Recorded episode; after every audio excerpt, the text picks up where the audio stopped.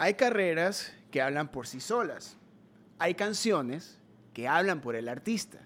Pero si a esas canciones y a esa carrera le agregamos un maravilloso ángel, una energía increíble, ganas de trabajar, ganas de crecer, de evolucionar y sumarle que es una de las voces más importantes de la historia de la música ecuatoriana, tengo por fin el honor de entrevistar, más entrevistar, de conversar con una de las artistas más importantes de la historia de este país. Pamela Cortés en el podcast de Ruidosa Caracola. Hola Pamela. Este es el podcast de Ruidosa Caracola con Eric Mujica. Me hiciste sentir así como un ganador de Grammys, así cuando los anuncian tan bonitos, ¿no? Y el ganador es... Injusticia de la vida, el Grammy deberías tener algunos. Gracias. Qué lindo, qué linda presentación. Así, ya, ya estoy. Bueno, gracias. Hablamos. Qué lindo, qué lindo. Gracias por invitarme. Al fin estoy aquí contigo y podemos conversar. Y de hecho, hace tiempo que te quería ver y darte un abrazo y saludarte y estar junto a ti. El honor tenerte acá, increíble poder conversar contigo. Y no solo de, de música, pero también de, de, la vida del músico. Claro. Ya, yo creo que son cosas totalmente distintas. sí. Todos disfrutamos de la música, pero vivirla como la hemos vivido, como tú la has vivido, es algo totalmente distinto.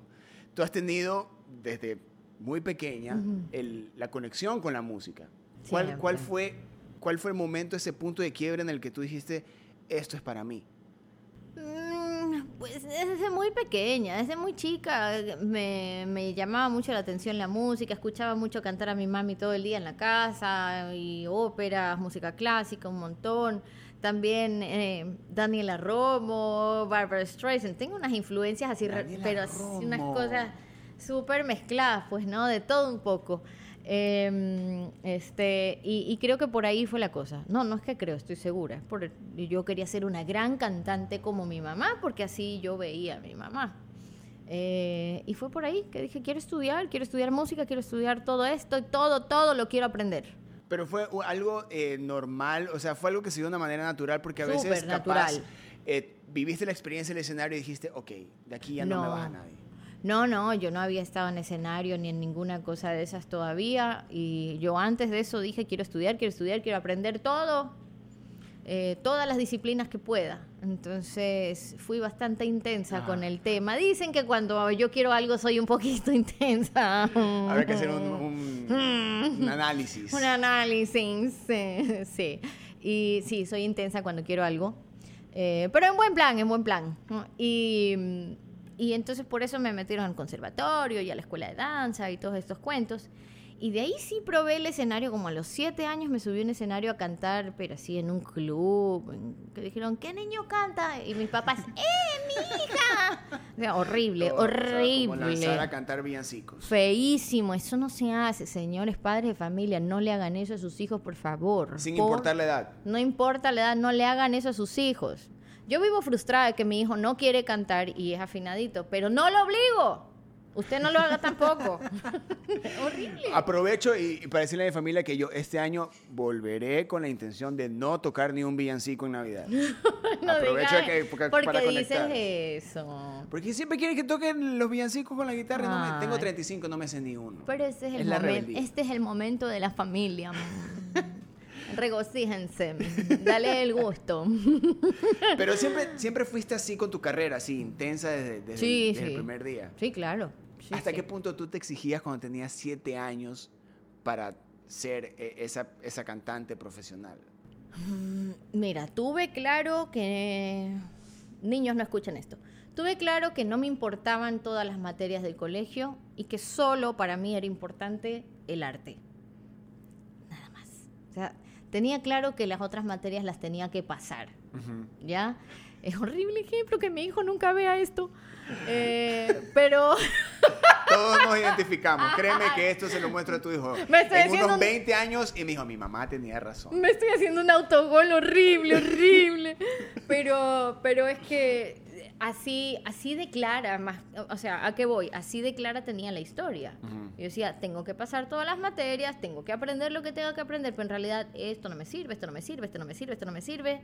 Me sirve que me enfoque en esto. Y tuve la suerte de que mis padres me dijeron, mientras pases todo, pases. O sea, no importaba. No que seas de 20 sobre 20. Mientras pases todo y listo, este, vamos bien. Si es que yo seguía siendo intensa con seguir estudiando música y ya, ya entré a la televisión a trabajar y todo eso, ¿no? Eso ya me lo, eso ya me lo explicaron y me apoyaron ya en secundaria a ese punto, de decir, ok, no te presiones tanto con el resto de materias, sé mejor en tu, sé tu mejor versión, ¿no? Qué hermoso. Tuve suerte. Yo debí haber sido tu hermano. Qué lámpara. Yo hasta ahora les digo, si ven que la tabla de los elementos no sirvió? Y casi ah, pierdo el año. Pero pregúntale eso a Linda Guamán, a la científica ecuatoriana que tenemos en. ¿No? Claro, sí, a pero. Ella sí le sirvió la tabla. A ella, obvio, sí, obvio. obvio, a ella sí le. A ella le sirvió. yo no podría ir a decirle esto a ella. Claro. Disculpe, pero la tabla de elementos eh, claro, está buena, ¿no? Eh, está buena. Está, lindo. Interesante. lindo los dibujitos. Tanta palabra y vainas. Esto se encarga de que niños les corten el sueño. Pero mira, hablando del sueño, es, es muy interesante de que teniendo siete años tengas esa decisión, porque eso no suele pasar. Cuando uno está siete años está con, en, descubriendo aún todo. Eh, sí, sí. Pero tener esa decisión y, y aparte tener el apoyo son cuestiones que no se dan siempre, porque son cosas que van muy paralelas que los estudios, los sueños, en esa época la, sociedad de también de unos padres que capaz que querían lo que los padres querían para sus hijos. O sea, todas esas cosas se suman y tú te encontraste en un escenario donde tenías siete años, decidida a hacer lo que querías hacer y ese apoyo. Tuve suerte de tener padres que me escucharon. Yo creo que hay que escuchar siempre a los hijos Siempre hay que escucharlos desde temprana edad, qué quieren, hacia dónde quieren ir, o si no saben hacia dónde quieren ir, darles nosotros las mejores herramientas en su vida para que sean su mejor versión de lo que sea. No mejor que fulano, no, su mejor versión, con lo que tienen, con lo que son, ¿no? Eh, y yo creo que este momento para mí sí es como terapéutico, porque tú estás diciendo que sí, yo de pequeña tenía muy claro lo que quería y que no todos los niños la tienen clara a esa edad creo que estoy pasando en esa etapa con Max. Que yo te venía hablando hace un rato sobre que la guitarra es mi hijo y no sé qué. Ay, me acabas de dar así, eh, pero eh, donde lo, me acabas de aclarar las cosas. David y yo no somos nada intensos con Max, con que sea músico ni ninguna de esas cosas de nosotros, para nada. Pero mi hijo es súper musical, o sea, es natural en él pero no le interesa aprender, no le interesa, no le interesa. O sea, es como que, ay, toco guitarra, tomo dos clases en estos 15 días y ya listo, la toco un rato y de ahí no la toco y ni la miro dos meses. Y eso a mí me, me mata. Pero calladita, no le digo nada porque digo, no le voy a presionar, no le voy a presionar, no voy a ser como esos padres que presionan a sus hijos con su frustración. Sí, entonces tendré más paciencia con que mi hijo no agarre los instrumentos. Gracias. De nada. Ha sido una gran terapia. Aquí está. Este es un nuevo departamento de se Venga, le solucionamos el problema. Hasta luego, gracias. Hogares del Ecuador. Ahí está el asiento. Ustedes nomás me avisan y vamos de traumas en traumas, esto se soluciona rapidito. Pamela, y de ahí, es, después de todo lo que empezaste como analizar y empezar tu, tu evolución como artista, viviste también la época de televisión a una temprana edad. Sí, sí, sí. Pongamos, pongando en comparación lo que sucedió también con eh, artistas que vivieron la televisión también y fue como que una exposición enorme. Sí, claro. Eh, ¿Te afectó a ti en algo? ¿Qué, ¿Qué pasaba cuando tú salías de televisión y volvías a tu, a tu niñez? Porque era como que estos dos escenarios totalmente distintos donde tenías este foco de atención y salías de ahí a vivir tu vida normal. Em, creo que mis papás, tal vez inconscientemente, no lo sé, nunca les he preguntado, lograron hacer un bonito trabajo en ese sentido, porque cuando yo grababa mis programas de televisión, siempre habían unos tres amigos míos en el público, ah. ¿ya? Entonces, para mí no era tan ajeno el eh, yo sí me divertía en el programa, haciendo mi programa de televisión. Eh, no conocía a la mayoría, a los niños que iban, pero siempre habían unos tres, cinco amigos en el público. Entonces se me hacía familiar, se me hacía divertido, sí sentía que jugaba mientras estaba trabajando esto que me apasionaba hacer. Claro. Entonces, creo que lograron hacer que esto no sea tan ajeno o tan, mm, tan extraño. Y cuando llegaba a casa, muchas veces íbamos en el mismo carro y todo "Uy", jugando en el carro. Entonces, sea, era como ir a la escuela. sí, y hacía el 100% de lo que me encantaba hacer. ¿Y nunca te generó algún desgaste ese tipo de Sí, trabajo? claro, sí, sí, me cansé. Me cansé mucho. Eh, yo desarrollé migrañas chiquita a esa edad, a los 11 años. eh, y era porque me cansaba, pero, pero me gustaba tanto que yo no me daba cuenta de que estaba forzando, forzándome, pero, pero mis papás buscaban la forma de que yo descanse. Llegó un punto en que, que se pretendía que yo vaya de lunes a viernes y grabe sábado y domingo. Entonces ya, espérate que tenemos 11, 11 12 Mm, años. aguanta. Y aparte yo iba al colegio y aparte estudiaba en el conservatorio y en la escuela de danza Como y que la te de dan un teatro. reality a esa edad, más o menos. Claro, y no es saludable. Entonces, sí en algún momento hubo este tira y afloja de las renegociaciones en cuanto a tiempos eh, con, con el canal y con las grabaciones y se volvió a bajar el tiempo y era, ok, los martes se ensaya, se graba jueves de noche, de tarde y noche una parte, sábado y domingo completito. Y el siguiente fin de semana ya no se graba. Entonces, ok. lograron eh, eh, compensar ese tiempo y- y- y encontrarme mi tiempo para jugar. También porque, eh, bueno, en ese aspecto también tu padre eh, es, tu, es tu manager. Hasta el día de hoy mi papá, Miguel, es mi manager. Entonces, mi ese- papager. Claro, el papager. Ese es un movimiento muy, muy inteligente no solo para el negocio, sino también para el estado mental del artista. Depende quién es tu padre. Ah, bueno, si hablamos de, de, de Britney, o sea, Imagínate, pobre.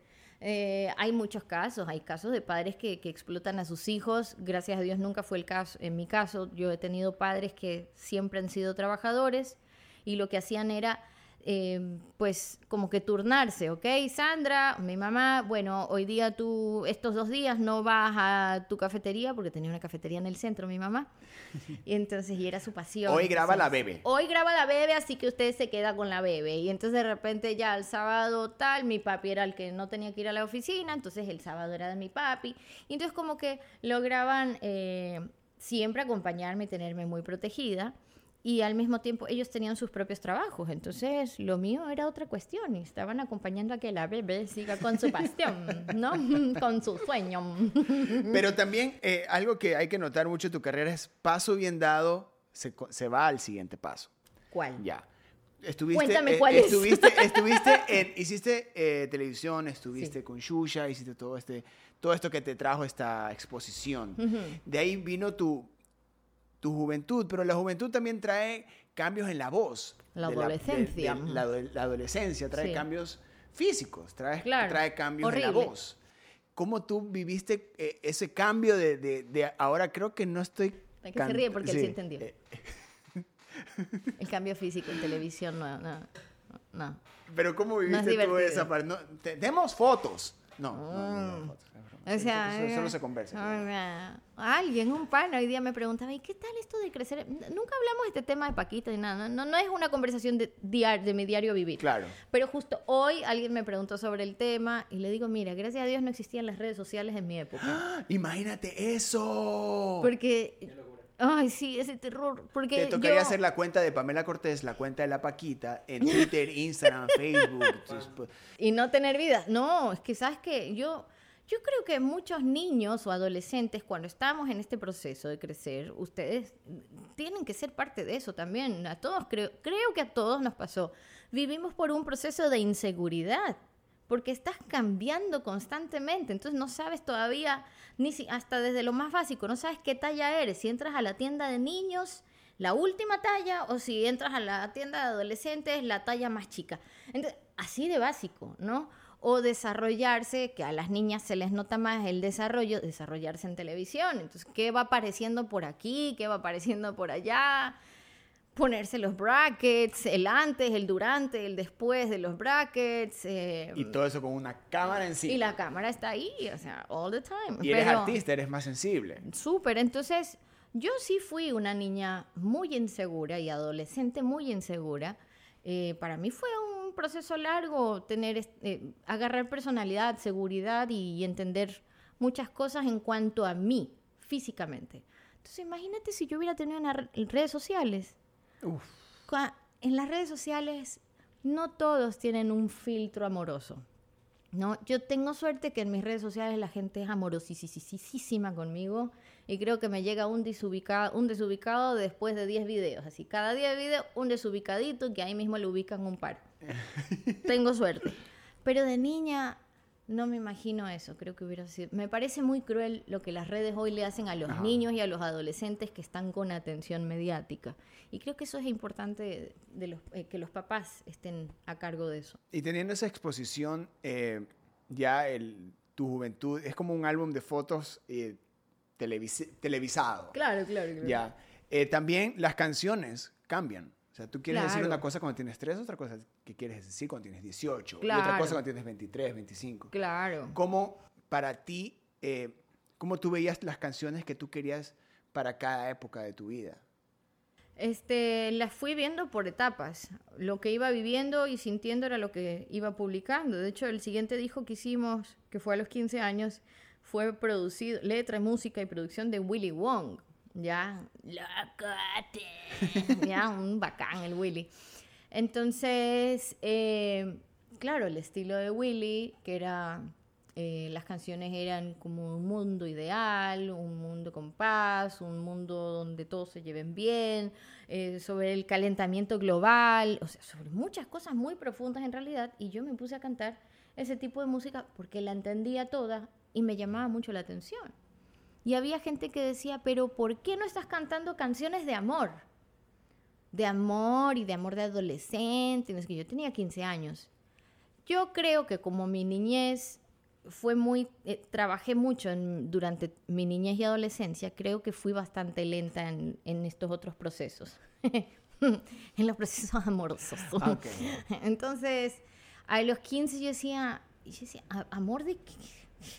Amor al perro, a mis perros, o sea, amor, o sea, no, ¿qué, qué voy a estar hablando de amor? Yo decía, no tengo edad para, el- para hablar de amor. Ya lo sabes, Max, desde los 15, a los 15 nada. Ah, me, me- me agarra- me tocaste el talón de Aquiles ahí. Ay, Max. Ay, Max. Estábamos en, en tus canciones a los 15. Mm-mm. Ah, ¿Por qué me haces eso? Me dañaste el día. sí, entonces 15 yo decía, no voy a cantar nada de amor porque no va conmigo y yo quiero cantar las cosas que vayan conmigo. Entonces, así fue. Ese fue el segundo disco. Y de ahí ya cuando me fui a la universidad y me fui a Estados Unidos y todo el cuento, estudiar producción musical y toda esta vaina, e hicimos esta producción con Sergio Sacoto en Miami, ahí sí regresé pues otra vaina con Dicen. Ya tenía, eh, creo que 20 años, me desaparecí un rato como para que me dejen desarrollar en paz. no, y tenía que estudiar, tenía que la boca estudiar. de ella. Tenía que estudiar, no, no. este, y pues eso fue, ahí sí mucha gente decía, uy, pero la Paquita se destapó. ¿Qué me destapé? Creció, Ya, gente. Creció, señores, nos desarrollamos, nos hicimos una cosita por aquí y ya está. Pero el dicen, el dicen también fue como que el, el asegurar de que, que querías una carrera. Sí, por supuesto. Porque el One No, Hit no. Wonder se, se lo Desde pero- Paquita era mi carrera. Claro, pero cuando tú o sea, desapareces... nunca lo, nunca lo, ah, Claro, pero la cuando gente. tú desapareces por un tiempo, ya sea Claro. para vivir, para experimentar, para tener Claro. experiencias, para componer, grabar, lo que sea, regresas con una canción así que demuestra, ok, aquí hay alguien que está trabajando en su carrera. No es que apareció en los 90, le gustó, la rompió, ya no le gustó, lo dejó. Claro, Ya, Y eso es algo que, que demostró, dicen, y demostró esa época también. Sí. Trajo eh, como que ese boost también para escuchar música ecuatoriana en esa época. Que después lindo. volvió a desaparecer. Porque Sí. tiene sus, sus matices Así también es, todo esto, ¿no? así es, así Ya es. apareces donde Crux está en un buen momento. donde Claro. Verdes está en un buen momento. Así es. estabas tú, y ahí eh, después... Tercer mundo. Tercer Uy, mundo, o sea, estaba la grupa, Uf, o sea, la grupa, las lolas. las lolas. Yes. Mira, o sea, es, era, un, era un momento donde fue, todos salieron en el momento exacto con la canción adecuada. Así es, y la gente empezó a consumir estos conciertos y esta música. Y todavía no estábamos en época de streamings y O sea, plataformas digitales, estaba empezando. ¿Mm? Había que comprar el disco Había que comprar el disco, o pedir a la radio. claro. No había otra manera. O plagiarlo en LimeWire. Con el auspicio de LimeWire. Pero ya no existe, ya no existe. O Ares creo que era. Y ¿Tú ya- hacías eso? Sí lo hice hasta que entendí, porque Ah. yo estaba en la universidad. Ah, claro. Entonces, cuando entré a la universidad, dije, ay, estos programas uno se puede bajar la música, ay, qué cool, no sé qué. Y cuando creo que ya iba por el segundo semestre, me- estoy estudiando producción musical, Ajá. donde también ves de leyes y toda esta vaina contractual. Y tú dices, ay, era plagio, no, no, no, no, no. Y ahí quedé, y de ahí a mis panas les empecé a explicar, no, no, no, no, hay que comprar, yo parecía loca, hay que comprar el disco, este, no puedes hacer eso, ya, yo ya parecía disco rayado de eso no se hace. Pero eso también te empezó a golpear a ti, Por como supuesto. artista. Claro, Hubo este- empieza este auge de, de artistas locales, bandas locales, que es como que muy parecido a lo de ahora, sin contar pandemia, pero hubo también un lapso muy largo de tiempo donde la piratería, el- es que fa- la legalizaron en nuestro país. la desaparición de espacios también, para que los artistas tengan su espacio también. Claro. Tú vives eso. Claro, claro Tú que pasas sí. eso durante esa época donde Claro. hay este nuevo, no, hay, no se escucha nada de acá. Claro, este, y también el golpe de cuando la piratería en Ecuador se hizo legal, dejó de Claro. ser ilegal. Entonces no vamos a ahondar en ese tema en este momento porque mm, eh, pues no es el momento. Yo ya reclamé en su momento. Eh, pero cuando la piratería se hizo legal en nuestro país, soy terrible. Es ella, cualquier cosa que traiga, cualquier consecuencia que traiga este episodio es ella. Dígalo, póngale nombre y apellido. No, mentira. Todos sabemos. No, este, entonces, en algún momento la piratería en Ecuador se hizo legal. Desgraciadamente, cuando eso ocurrió, nos golpeó a todos, Mm. a los pequeños, a los nacionales, nos destrozó. Las disqueras internacionales se fueron del país.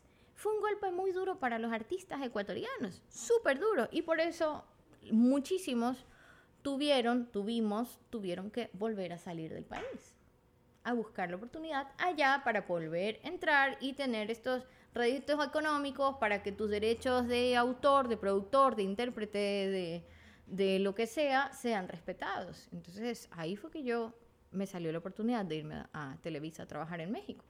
Y eso también trae una madurez en- desde tu punto de vista, no solo como artista, sino de cómo manejo mi carrera. Totalmente. Eso y totalmente. vivir en, en la meca de la, de la industria musical. Ya no existía Sí. un Colombia como el, el- lo grande que es ahora, pero era Es- como que un punto muy grande, si no era el más importante en ese momento. Colombia sí estaba bastante grande, sí estaba muy importante no Colombia, pero yo no tenía la ahora. entrada. Claro. Yo no tenía la entrada y como creo que la, la vida está hecha de oportunidades también, ¿no? Y digamos, yo quiero pegar en España, pero me salió la oportunidad de pegar en, en Colombia, entonces Vaya. tomo la oportunidad de Colombia y tal vez esa era la mejor oportunidad de mi vida, sup- supongamos, ¿no? Y a mí la oportunidad se me dio en México, enseñamos un, demo que había hecho muy casero y turro de cristales rotos y, lo enseñamos para que me firmen como cantante. Y ahí eh, mi jefe de ese entonces, que divino, que lo adoro, hasta el día de hoy tenemos una lindísima relación y de hecho estamos como que trabajando algunos proyectos juntos otra vez, después de muchos años. Entonces, no te puedo contar lo que se viene. Y entonces ahí me dijo él, no, sabes que si tú no grabas Cristales Rotos, yo no te firmo en Televisa y tú vienes a firmar como compositora y productora musical. Y yo, oh, mira tú, soy compositora formalmente, ahora sí alguien, alguien me reconoce.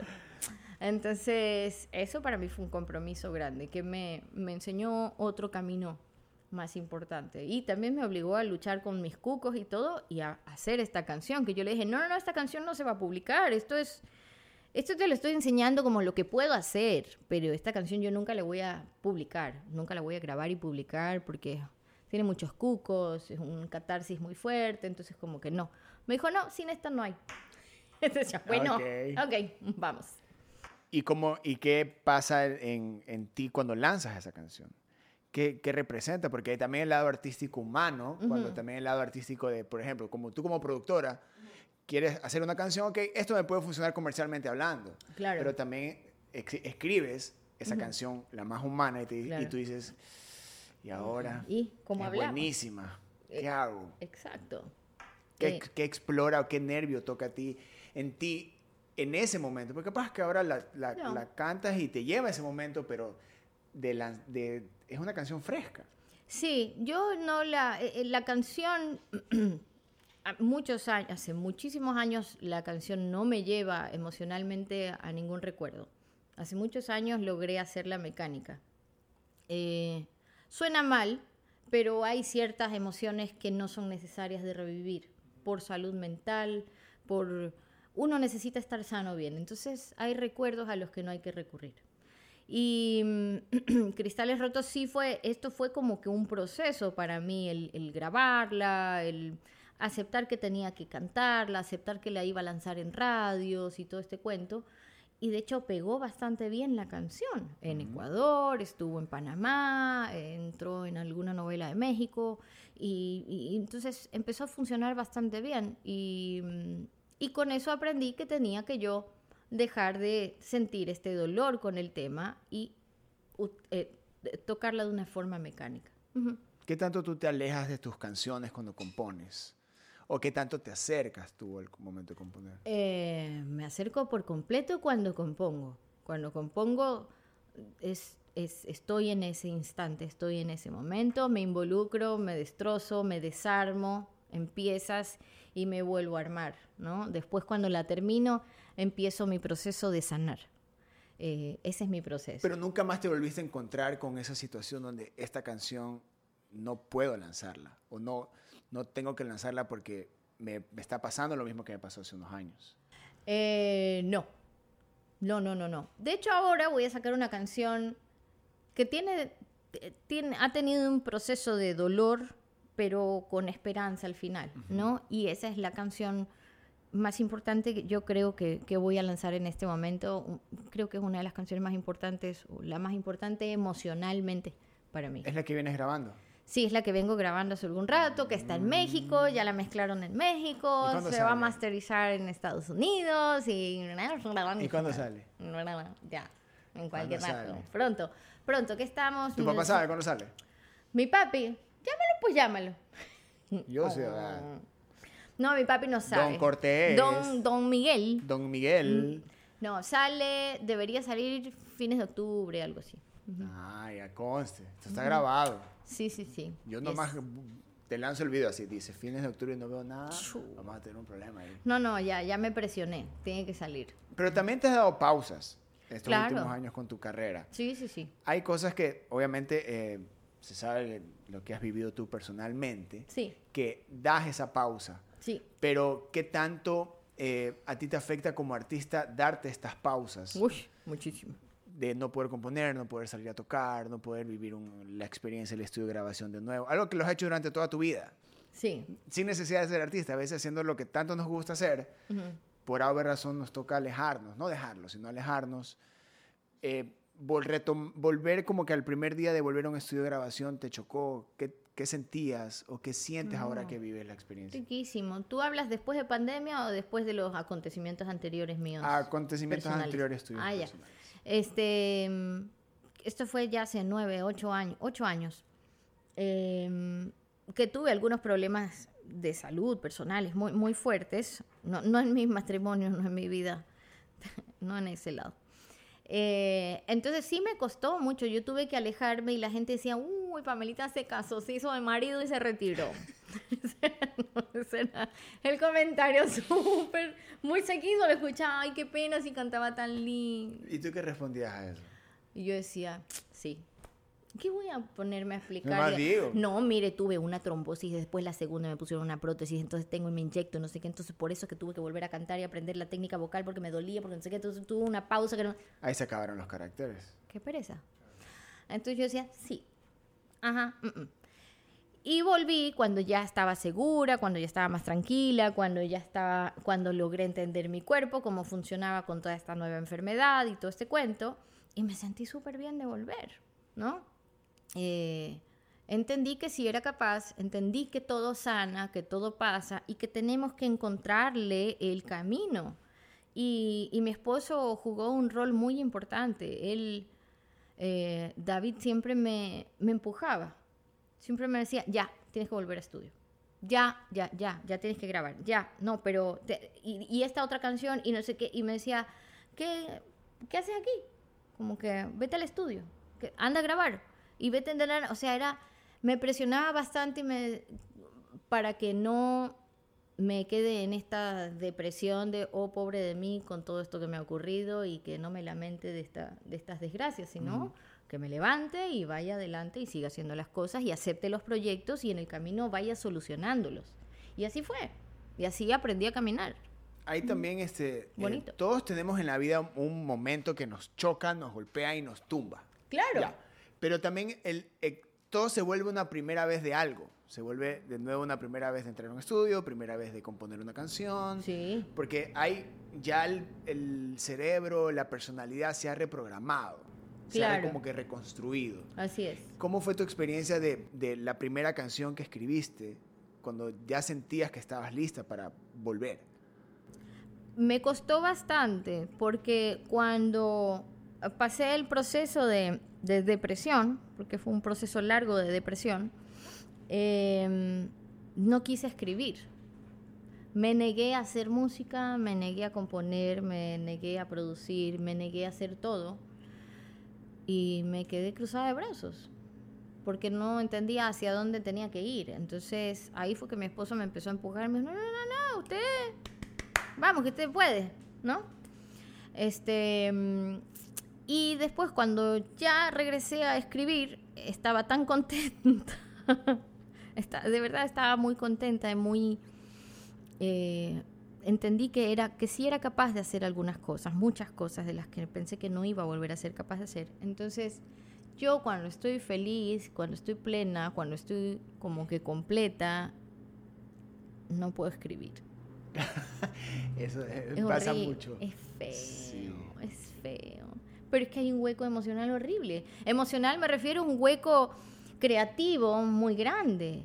Y entonces yo decía, necesito algo necesito escribir, o sea, porque ya esto de, ay, qué lindo, no me funciona estar feliz al 100%. Necesitaba encontrar esos pequeños momentos de tristeza y desarrollarlos para poder componer. Es tonto, pero ese es mi proceso. Pero, pero es arriesgado también, porque a veces, por eso, por, oye, es, verdad, o sea, a veces no yo a mí tampoco me gusta componer feliz. Yo no eh, a mí no me gusta, vamos a componer una canción. No. Sí, no, no puedo. Así haga música para programas infantiles, no lo haría feliz. Claro. a veces hay, que tener como que ese, esa incomodidad que a veces busca el artista. Para escribir la comodidad que quisieras tener, la felicidad que quisieras tener, exacto. Pero también llegar a eso es volver a tocar ciertos nervios. Ciertas fibras, exacto. Ya, que es como que mm, estoy segura, estoy seguro que me voy a meter en esto como para componer. O sea, vamos a meternos en esto, ¿no? Totalmente. Tú, tú vives eso y, es como que, y cuando tú sabes que tienes que terminar la canción diciendo, ok. Hay que desenchufar. Se acabó, sentimiento enterrado, topamos. Sí. Salió una canción increíble. Sí, sí, sí. Pues sí, lo hago más mecánico, o sea, entro a la parte emocional, ahondo en mis emociones, en mis sentimientos, lo lloro, me ahogo, lo suelto y cuando queda en el papel y salgo de, la habitación, del estudio, ahí se quedó. Ahí se quedó. Dormí esa noche y al siguiente día estoy más liviana de una emoción que tal vez no te no sabía que la tenía dentro guardada y que tenía que sacarla. Más bien es como una catarsis, sirve como una terapia de sanación. de hecho, esta canción que se viene habla de eso, ya te A ver, pero cuenta. No, que te cuento, sale. Ay, tú. Pero a veces también está el riesgo de quedarse con ese, con ese sentimiento. No, no soy masoquista. No, no, no, no. Para, para, para tristezas y lamentos, creo que ya he vivido suficientes. Yo sé que la vida seguirá trayendo más porque es parte del ciclo de la vida, es parte de la vida, pero no voy a rebuscarme ni, ni, ni ser masoquista con eso. Creo que es suficiente con lo que tenemos a diario que vivir y, y ya. ¿Para qué, re- para qué revolver más? Musicalmente también busca sonar a ese que tenga esa madurez, que tenga esa parte de que yo quiero sonar como quiero sonar. A veces estamos en una, bueno, no a veces, creo que estamos en una época donde cada vez la industria musical se vuelve, presiona aún más Sí, de cómo debemos sonar, Claro. cómo se debe ver, Sí. cómo debe funcionar, todo. Ya Ujú. es como que ya la industria mismo te arma el esquema de cómo manejar tu carrera. Tú aún, tú Sí, usas pero ahí están eso- los necios, ahí aparecen los necios, ¿no? Y creo que ahí estás tú, ahí estoy yo. Eh, algunos estamos en, en- la etapa, en, el grupo de los necios. Es, bueno, yo sé que la movida va por este otro lado, pero tal vez mi identidad, de- mi identidad no encaja ahí. Y yo no tengo que forzarme a encajar en eso. Tal vez si no voy a tener ese todo este público para mí, ¿no? Pero el que conoce lo que yo hago va a continuar conmigo, ¿no? Y sí puedo ser flexible en utilizar ciertos recursos de lo que pueda estar funcionando, ciertos recursos. Pero perder mi identidad eh, y perder lo que me gusta o lo que necesito, tampoco. No. Mm-mm. Y sí, hay- eh, bueno, hay ejemplos también donde pasa que uno ya se nota. Yo creo que a estas alturas estamos como para darnos cuenta cuando ya se nota de Ya, que, que está cogiendo forzado. el camino que no es. Claro, claro. Ya. Y tú lo has visto Ujú. durante toda tu carrera. Y también has visto la- el lado, la evolución de la, de la escena musical de los artistas ecuatorianos. Tú viendo para atrás, ¿cómo ves? No, no tu carrera, sino cómo ha sido la, la música local en los años que tú has tenido de artista. La música local se ha desarrollado muchísimo en los últimos años acá en Ecuador, pero bastante. Tú ves que cada día salen, en los últimos años han salido un montón de cantantes espectaculares, hablando de intérpretes, ¿no?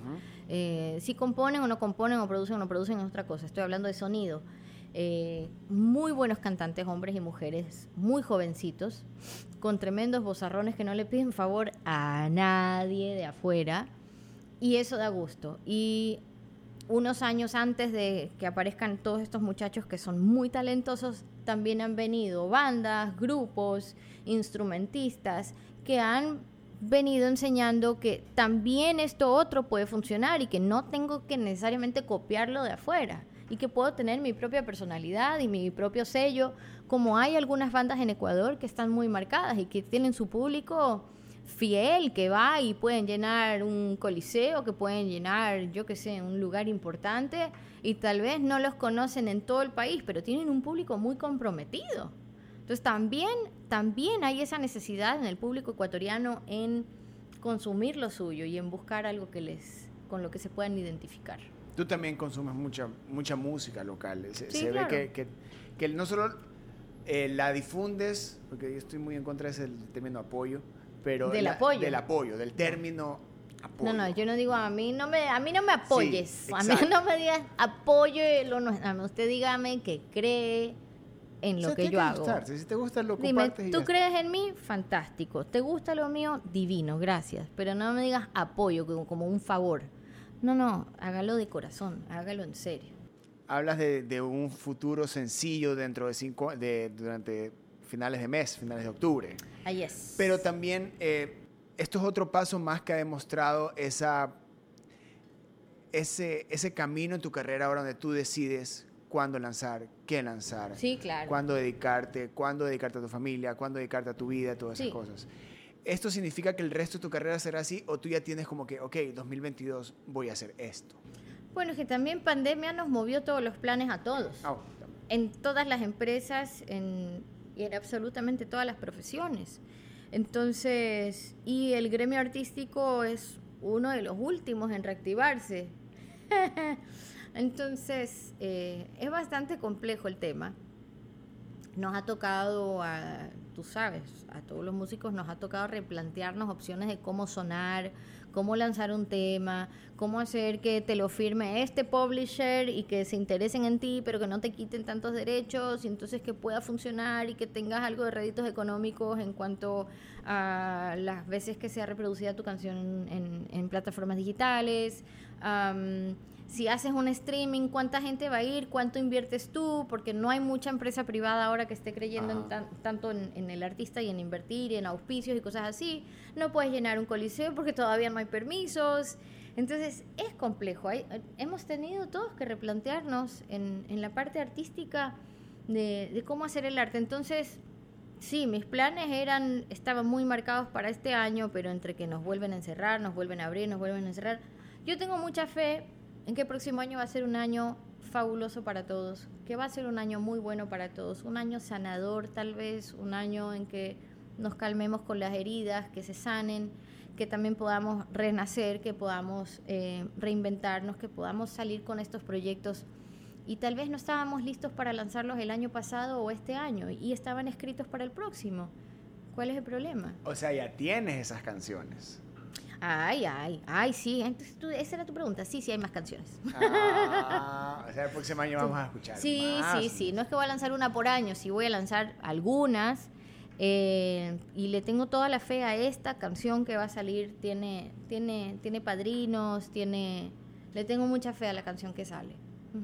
¿Y cómo, cómo la diferencia de, de cuando lanzabas una canción a los 15 años a cuando lanzas una canción ahora? Ay, a los 15 años, bueno, ah, rogaba que alguna disquera me quiera firmar, cosa que nunca ocurrió a los 15 años. Para que me lleven a todos lados. Tengo que- anotado una de autoconsejos. Sí, sí, sí, sí. Es como un mantra, voy a poder como así, como antes de dormir, voy a escuchar. Así rogaba que me descubran a los 15 años, pero con los años me di cuenta que eso no existe, no es que te descubren, es que si no sigues trabajando, si no sigues publicando cosas, si no te sigues moviendo y tocando todas las puertas y las ventanas en tu camino, no te van a abrir alguna. Entonces tienes que intentar, intentar, intentar y te dieron un portazo, bueno, te limpias, te paras y la siguiente puerta y vamos. A los 15 años yo pensé que me iban a descubrir solo con tirar una canción. Después entendí que no es así, que hay que seguir, seguir, seguir. Y gracias a Dios la vida me ha tratado bonito. ¿Y ahora qué sientes cuando vas a lanzar una canción? Estoy nerviosa. ¿Pero es la el mismo nerviosismo que tenías cuando tenías 15 años?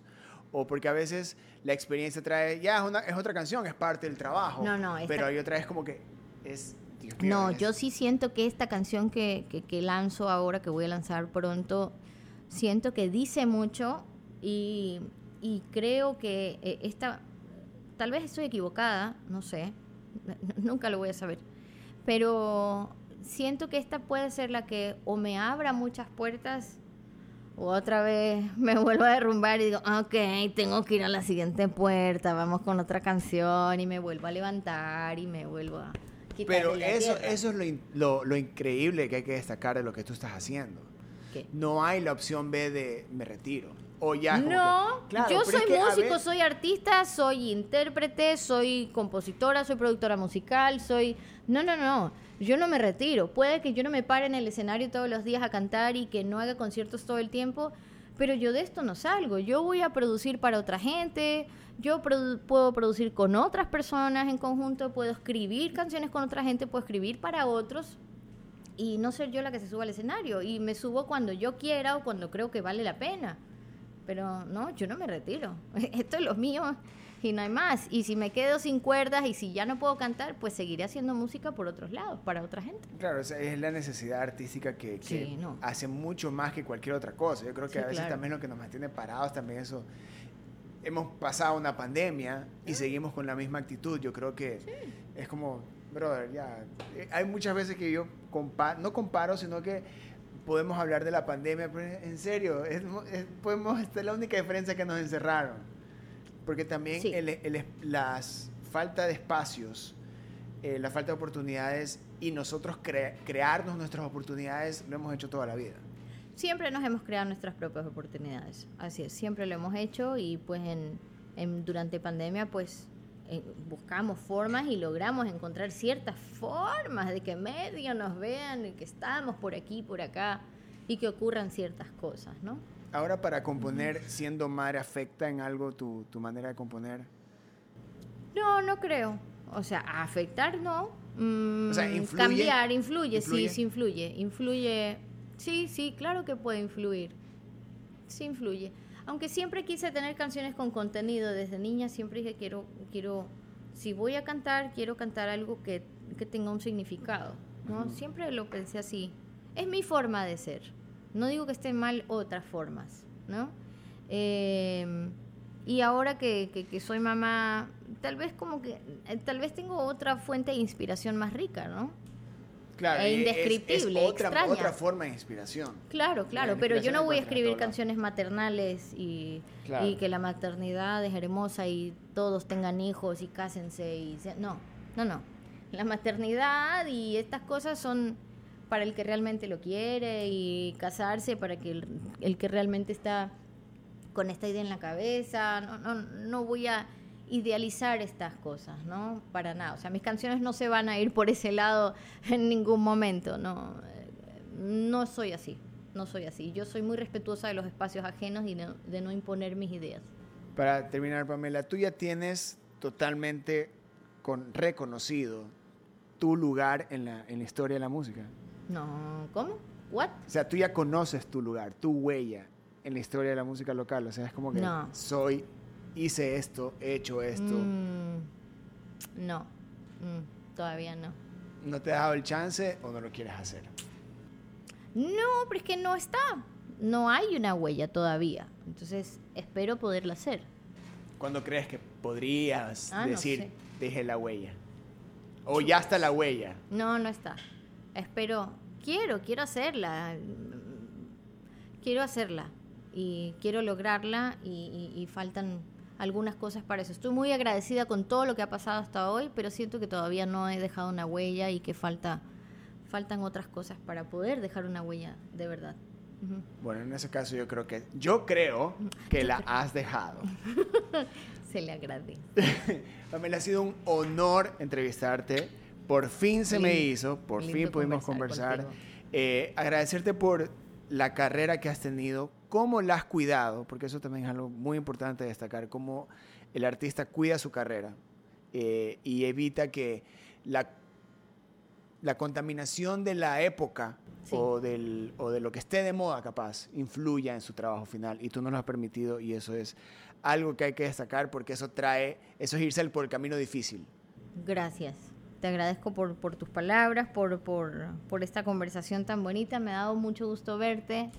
Eh, gracias por este espacio. Y no, en realidad la nueva canción yo voy a salir con una tanga y unas estrellitas y, y es, y es otro género musical y no sabes. O sea, todo lo que dijiste fue en vano. Eh, Sí, todo eso, eh, por si acaso, eso está registrado. Si no tenemos ese video, no me echen la culpa a mí. Ahora sí vas a querer ver mi nuevo video musical. A ver si mentí o no mentí. ¿Mm? ¿Ya está hecho? Obviamente que no es así. Yo soy aburrida. Usted, ya todos saben que yo soy una mujer aburrida No eres que solo aburrida. quiere cantar. No eres aburrida. Créeme, si vas a cantar, dale, cantemos, dale, vez. Ahí está, una de las grandes artistas de la música ecuatoriana, otra artista desbloqueada aquí en el podcast de Ruidosa Caracola, gracias a Bex, la cerveza número uno. Yo soy Eric Mujica. Adiós. Momentito, momentito, Eh, eh, eh, momentito. eh, eh. Gracias, Eric. Ah. Te quiero mucho. Te he admirado siempre. Me encanta tu sentido de humor, tu creatividad y todo lo que logras. Así que te deseo lo mejor y espero seguirte viendo muy pronto. Ah, No podía dejar de decirlo. Ah, basta. Gracias, Pamela. En vida se dice, en vida todo. Que me quisieras.